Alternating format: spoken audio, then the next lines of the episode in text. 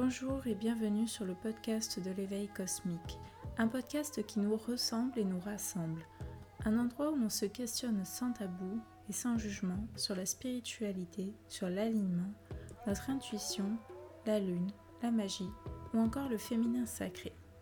Je serai la petite voix qui vous guide au cours de chaque épisode. Je ne suis ni sage ni influenceuse, juste une femme comme vous, une femme authentique et bienveillante. Vous êtes prête à vous éveiller? Alors je vous souhaite un bon voyage cosmique.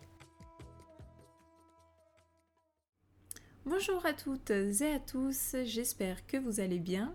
On se retrouve aujourd'hui pour un nouvel épisode de podcast, épisode qui me tenait vraiment à cœur de vous partager, car aujourd'hui on va parler des croyances limitantes et donc de l'auto-sabotage.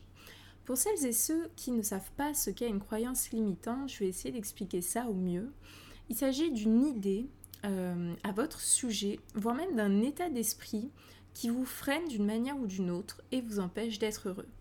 Si je devais résumer ça euh, encore plus brièvement, l'exemple le plus parfait serait je suis moche alors que pas du tout.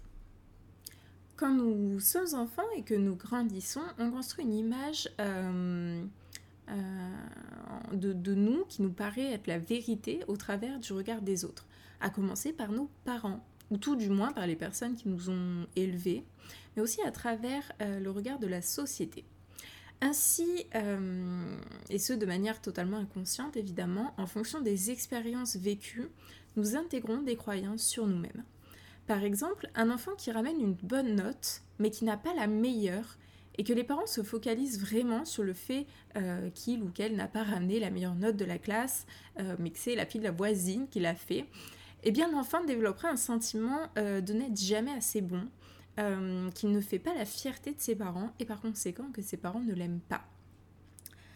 Euh, vous allez me dire c'est un peu euh, trop, trop schématisé tout ça, mais en vrai c'est un peu ça, mine de rien. Bref, autre exemple, un enfant qui fait beaucoup de dessins. Il aime bien les offrir à son père.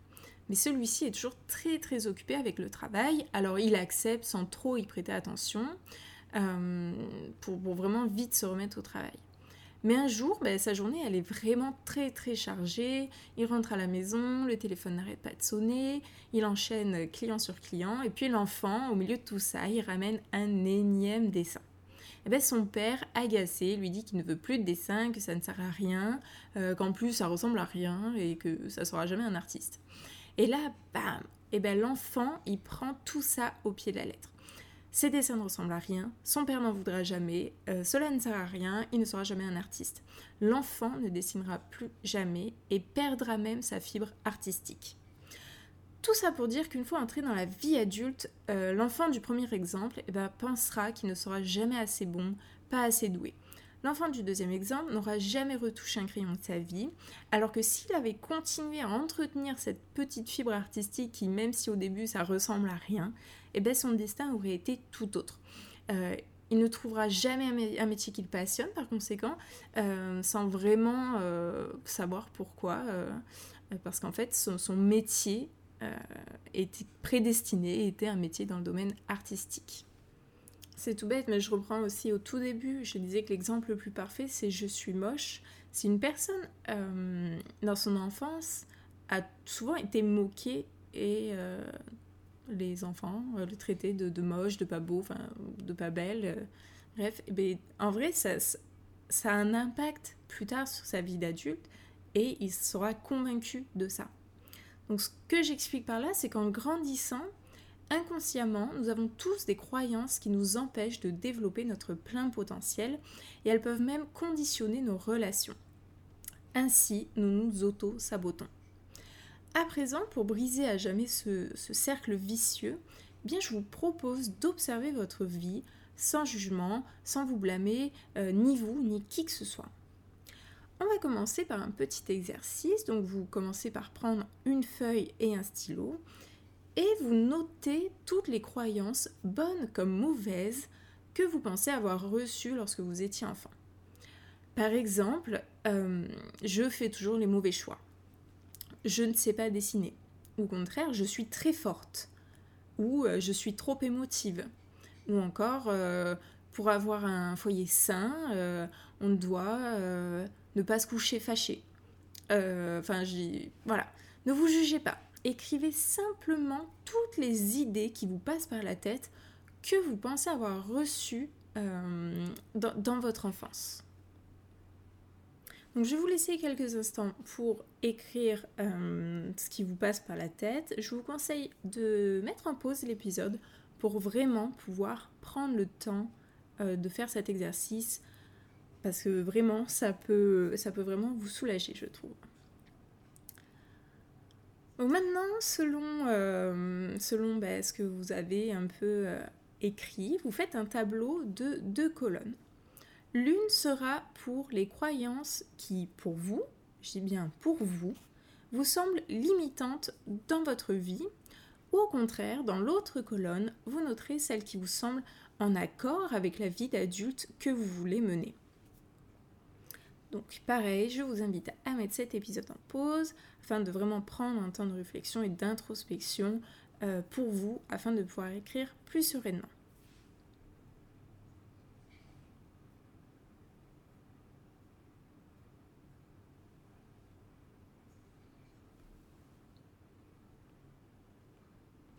Suite à cet exercice, je vous invite à rédiger une lettre à vos croyances limitantes.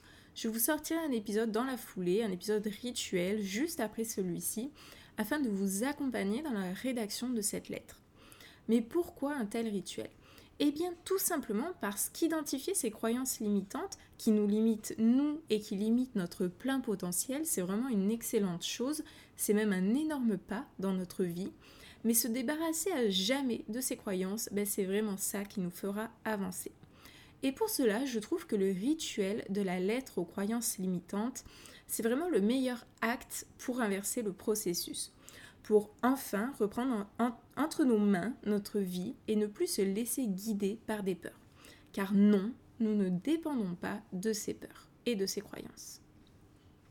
J'espère que cet épisode vous aura permis de prendre conscience de votre plein potentiel et qu'il vous aura donné envie de vous retrouver, vous, dans votre authenticité, de vous affranchir de ces croyances que l'on vous a imposées, qui vous ont bloqué, qui ont suscité en vous des peurs, du jugement envers vous-même et peut-être même de la haine envers vous-même. Vous êtes un être humain d'une beauté incroyable, d'une force et d'une sagesse dont personne ne devrait douter. Soyez vous-même, osez, c'est le plus beau cadeau que vous pourrez vous faire. Sur ce, eh j'ai hâte de vous retrouver pour de nouvelles aventures et en attendant, je vous dis à bientôt.